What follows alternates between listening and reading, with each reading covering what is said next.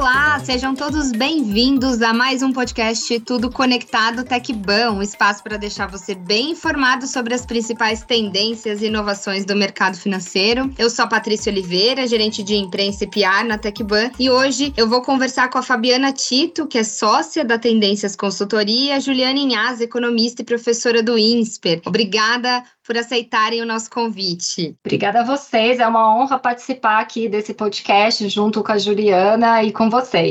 Isso aí, pessoal. Boa tarde, aqui é Juliana. Um prazer também estar com vocês aqui nesse podcast. Bom, a nossa conversa hoje é uma análise, na verdade, sobre as perspectivas, as tendências, os desafios conjunturais e econômicos que o Brasil e o setor financeiro deve passar aí nos próximos meses. A pergunta que fica é o que vai acontecer com a economia brasileira em 2023. A gente passou aqui por um momento de redução de poder de compra, aumento de inflação, as expectativas em relação ao PIB e outros desdobramentos econômicos econômicos. Então, a ideia hoje de reunir essas duas especialistas aqui é justamente de fazer uma discussão, um bate-papo sobre todo esse cenário. E para começar essa conversa, eu queria ouvir primeiro de você, Fabiana, depois da Juliana, quais são os elementos que aconteceram nesse ano de 2022 e que devem influenciar na perspectiva econômica de 2023? Perfeito, Patrícia. Bom, é, eu acho que no ponto de vista até de cenário internacional, né, a gente tem um componente bastante relevante aí aí com a Europa em recessão por conta de guerra, Rússia e Ucrânia. Temos aí até aspectos que acabam tendo repercussão na produção de fertilizantes, na própria produção de alimentos, né, a próprio abastecimento de gás natural, que isso acaba impactando o custo de energia para as próprias cadeias produtivas, né?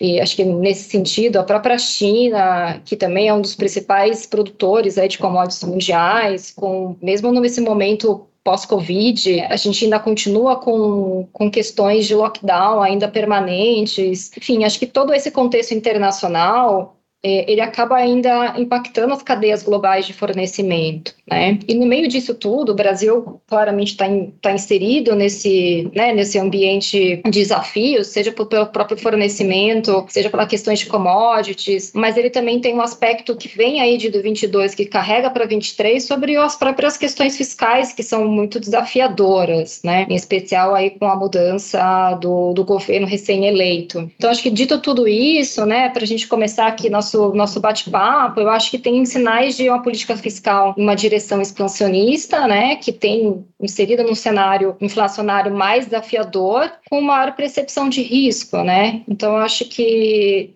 diante disso traz aí um, um cenário, uma questão de crescimento no curto prazo um pouco mais desafiadora. Né? E você, Juliana, você enxerga algum elemento novo, diferente, além desses que a Fabi trouxe aqui pra gente? Olha, Patrícia, é, eu concordo com cada linha do que a Fabi falou, porque eu acho que a gente tem, é, e aí só reforçando alguns pontos, a gente tem um, um cenário internacional que é um cenário é, bem desafiador, né? E um cenário doméstico talvez igualmente ou mais desafiador, né? E o Brasil é um país que ainda ficou devendo a lição de casa, que aliás talvez nunca tenha sido feita da forma como deveria, mas a verdade é que a gente vai virar para 2023 ainda com um sério problema fiscal em cima da mesa. É, problema fiscal, né, deixando claro que se agrava na pandemia, mas é um problema pré-existente, então a pandemia contribui para piorar a situação do Brasil, mas ela não é a responsável, é única e exclusiva pelo desenho que a economia brasileira tem hoje. Então a gente vira em 2000 para 2023 com um problema fiscal muito sério, com reformas que não saíram do papel, com um risco é, extremamente elevado, não só pelo que fizemos, né, por, pela situação que temos hoje, mas também um risco elevado pela percepção do que vai ser feito. Então a gente, na verdade, carrega uma bagagem muito pesada que não vem só de 2022, novamente é um conjunto, a gente está falando aí de talvez décadas de política econômica ou da ausência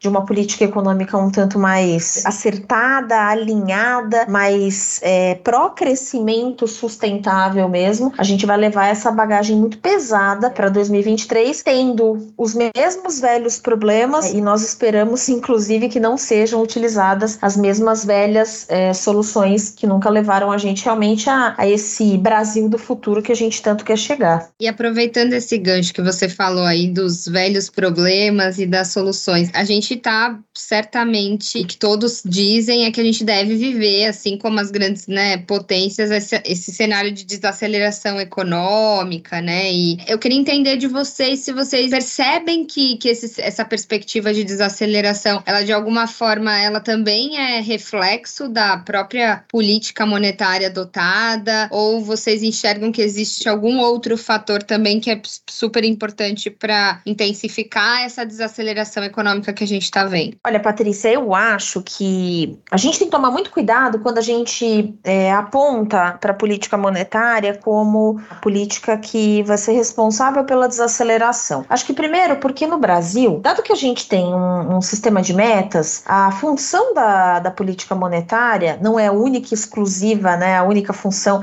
da política monetária, mas a gente tem visto ao longo aí das, dos últimos anos que a política monetária se volta muito ao controle inflacionário. Então, a gente tem uma meta de controle inflacionário, inflação essa que vem por inúmeras razões, dependendo do momento, inclusive, razões bem diferentes, né? A inflação vem por inúmeras razões e a política monetária vem como uma tentativa, utilizando, é óbvio, todos os seus instrumentos para conseguir colocar essa inflação para baixo. Então, a gente fica numa política monetária que, em alguns momentos, ela está muito realmente subordinada ao controle inflacionário. A gente corre o risco, né, quando a gente é, computa só a política monetária, a responsabilidade por uma eventual desaceleração econômica, a gente corre o risco de estar tá matando o mensageiro que trouxe a mensagem e não está resolvendo realmente a causa do problema. Para mim, a causa do problema, ela vem, na verdade, de um grande desajuste fiscal, que novamente a gente traz de décadas, mas que se intensifica muito, especialmente aí nos últimos 20, 25 anos, é, que faz com que o Brasil entre numa situação que, na verdade, retroalimenta um risco, é porque a gente tem dívida muito alta,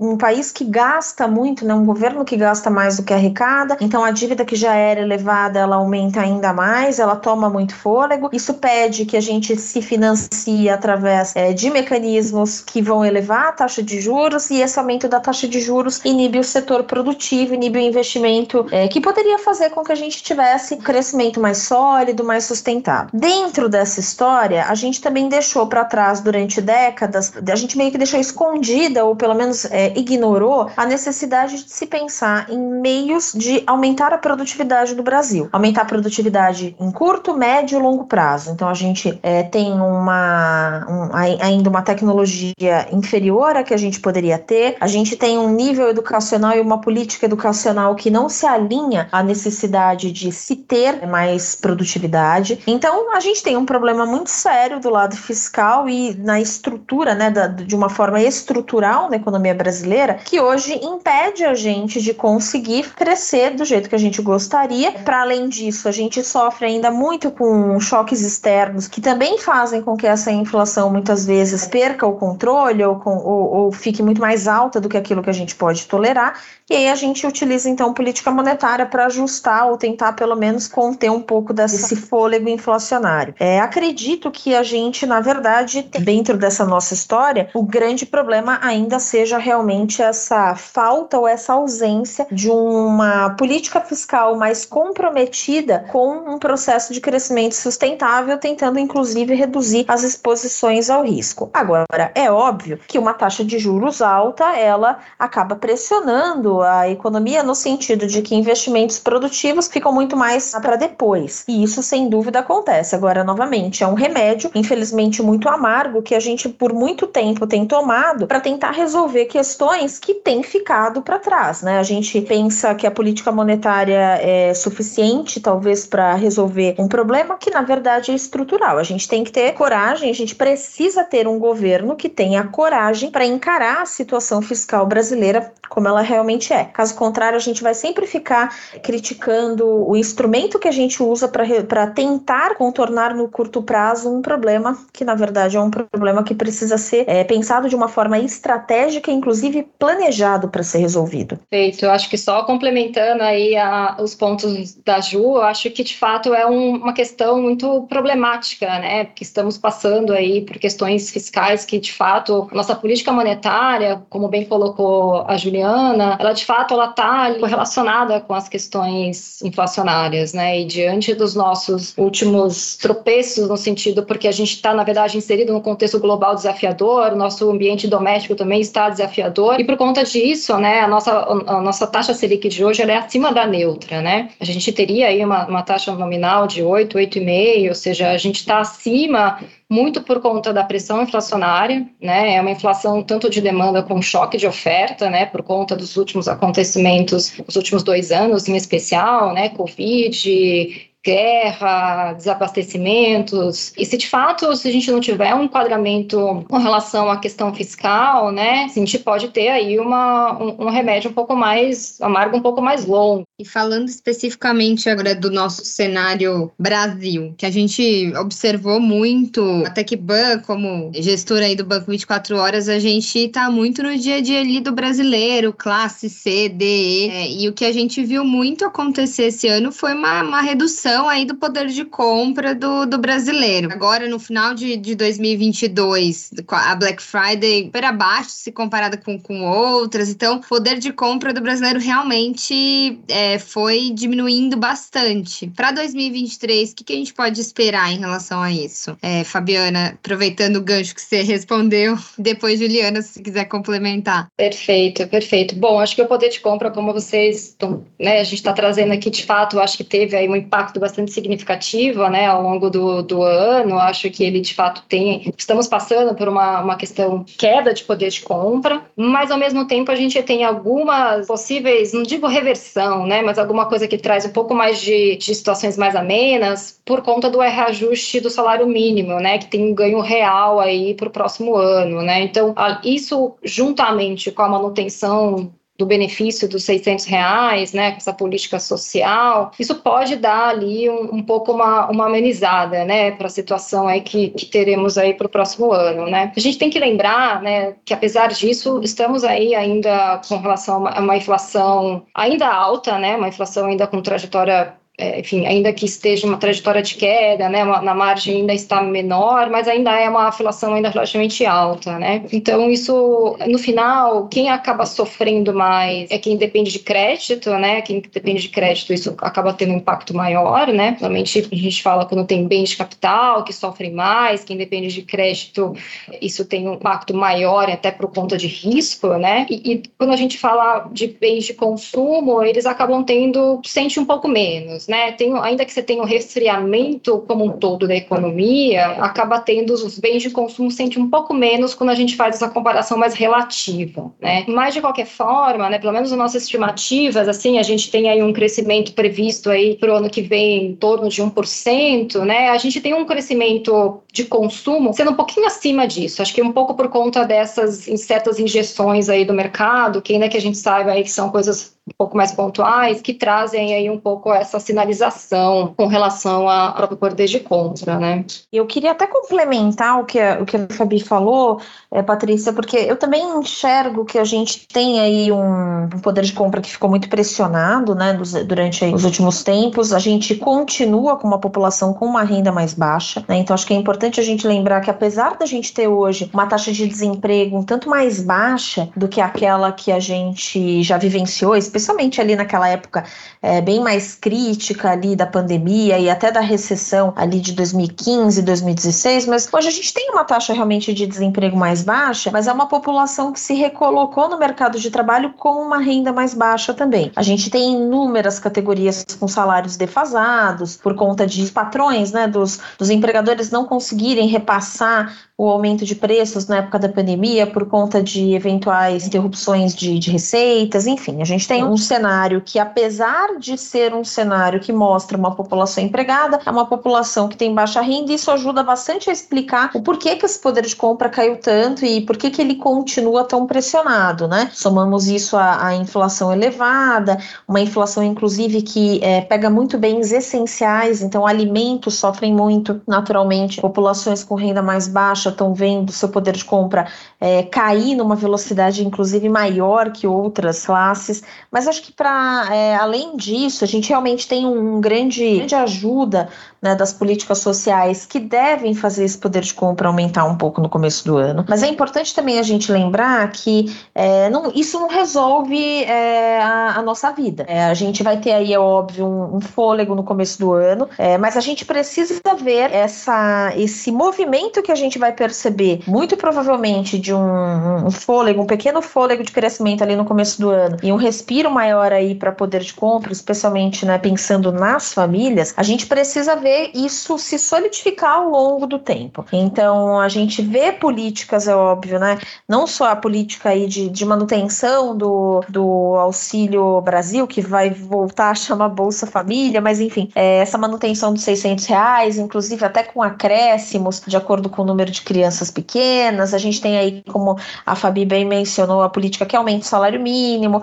É, isso tudo deve impactar a economia de uma forma positiva, gerando inclusive um, um, ganho de poder de compra, mas são medidas que, se não forem aliadas a outras medidas, elas podem virar grandes impulsionadoras de preços é, num espaço curto de tempo. Né? A gente precisa lembrar que, apesar de a gente ainda ter capacidade ociosa, novamente a taxa de desemprego é baixa, a gente é, não teve o investimento que deveria ter nos últimos anos, então a gente, em termos de infraestrutura e em termos de bens de capital, máquinas, equipamentos, tecnologia, nós estamos defasados. Então, isso significa que também grandes injeções que gerem grandes acréscimos de demanda podem se reverter em aumentos de preços com uma relativa rapidez. Então, a gente precisa ver essas medidas aliadas a medidas mais estruturais que consigam, inclusive, contornar essa possibilidade de inflação num período em que a gente já vive, infelizmente,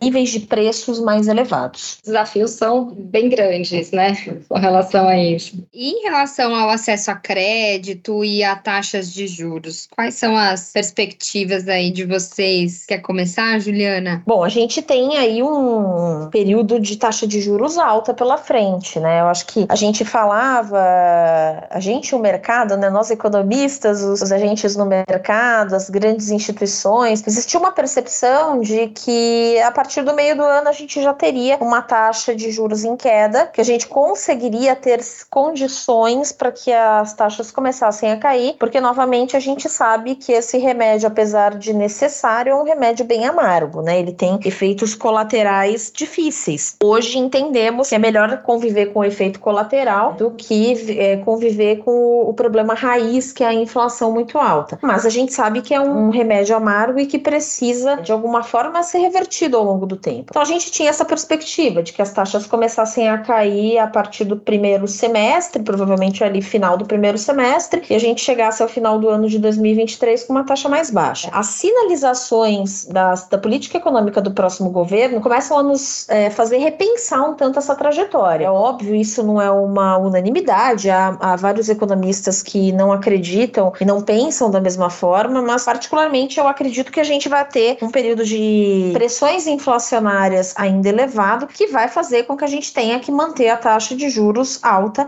durante um período mais longo. É, a gente tem aí provavelmente é, gastos que vão complementar dentro da economia brasileira, dessa economia que já é uma economia que tem déficit, né, que, que já tem problemas fiscais, então a gente deve talvez aprofundar um pouco esses problemas no primeiro semestre, é, o que vai fazer com que a gente tenha aumentos na percepção de risco. Quando a gente soma isso ao cenário internacional, não olhando como isso se reflete no cenário internacional, mas pensando como o cenário internacional muda o nosso macroambiente, a gente provavelmente também vai ver pressões vindas de fora. As taxas de juro fora continuam elevadas, porque as economias externas, as grandes economias, continuam com processos inflacionários de reversão não tão simples. Então, muito provavelmente, a gente vai continuar vendo lá fora taxas mais elevadas, o que já começa a estragar um tanto da nossa vontade de reduzir reduzir a taxa de juros aqui. A gente deve continuar com pressões inflacionárias, o que também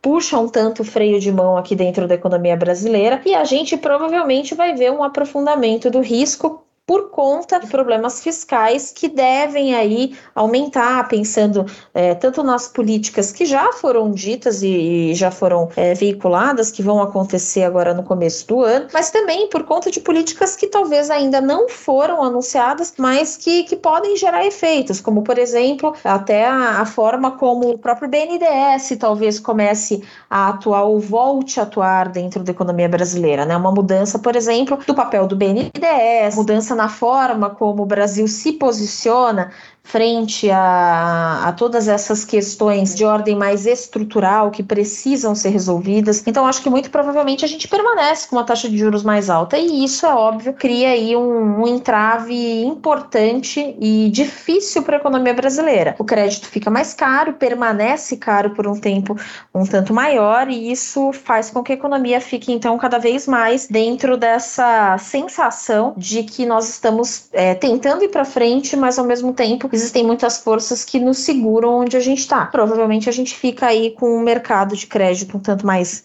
caro, especialmente para aquelas pessoas que não têm acesso a, a, a, linhas mais confortáveis, né? A linhas de crédito um tanto mais amigáveis. E mudando um pouquinho aqui de assunto, recentemente a gente viu, né, a Academia Real de Ciências da Suécia reconhecer com o Prêmio Nobel de Economia um estudo que falava sobre o papel é, do mercado bancário bancário no funcionamento da economia, principalmente em contextos de crises financeiras. Né? E nesse documento eles concluem que, que em um ambiente de expectativa negativa, até mesmo bancos que sadios podem colapsar impactando a economia real com, com a perca de acesso ao crédito. E eu queria ouvir um pouco a opinião de vocês em relação a isso e que insights que, que vocês podem trazer disso para o Brasil, né? Se vocês concordam com essa leitura, né, desse papel aí do, do mercado bancário, que insights que vocês trazem aqui para gente sobre esse, esse tema? Quanto mais você cria, né, um, um ambiente sólido para o sistema financeiro, mais difícil é que é, essas percepções negativas ou que essas eventuais especulações que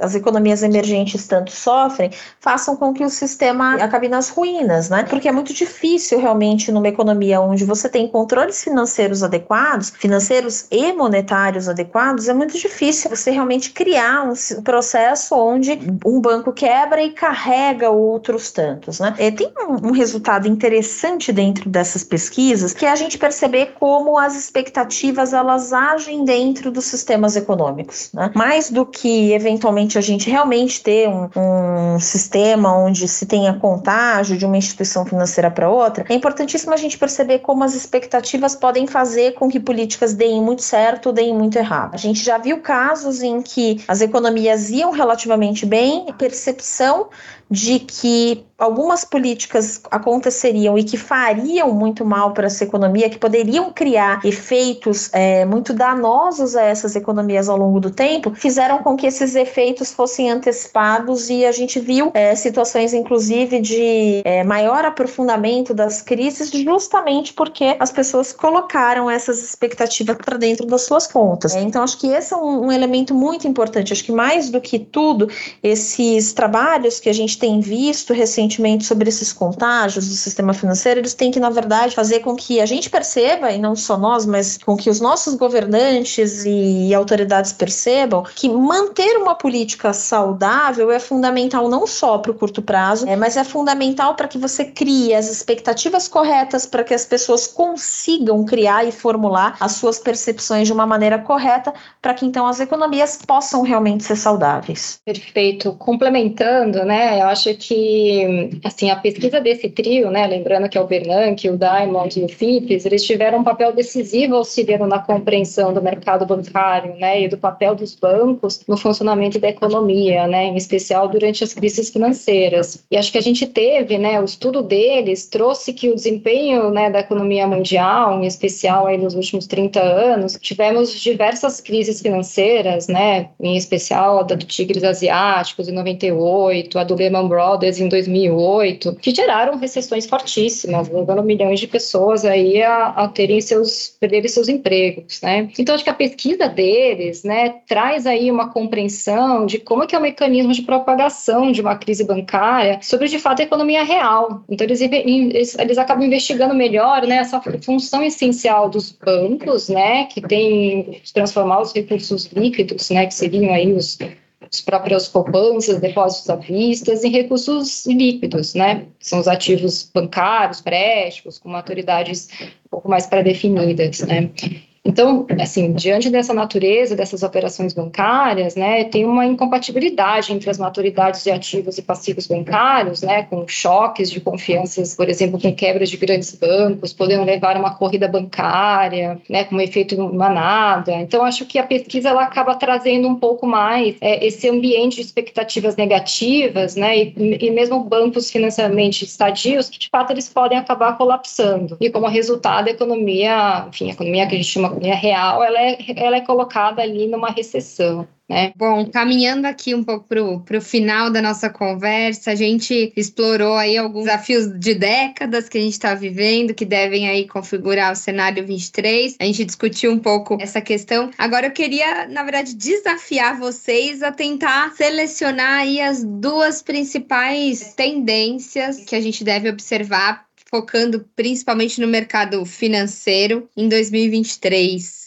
Acho que a gente é, pode enxergar que o mercado financeiro no próximo ano deve ser um mercado onde a gente vê pessoas tentando buscar caminhos menos inseguros é, do que a gente viu há alguns anos. Né? Alguns anos a gente via as pessoas olhando muito para renda variável, então as pessoas entendendo que o caminho para se conseguir mais retorno seria um, um, realmente um risco maior, mas sempre é óbvio com aquela perspectiva de que a economia tinha um, uma rota talvez mais é, previsível, então as perspectivas né, de, de crescimento e de condução da própria economia brasileira pareciam mais claras. Acho que hoje a gente não tem tanto esse cenário, a gente continua num cenário de incerteza, é, como a gente já tem falado aqui. Então, a gente deve continuar com um mercado muito mais voltado para uma renda varia para uma renda fixa e não uma renda variável. É, a gente deve continuar também com toda essa esse aumento da concorrência e essa é, modernização do, do sistema financeiro e do sistema bancário. Aliás, isso foi um grande acerto, né?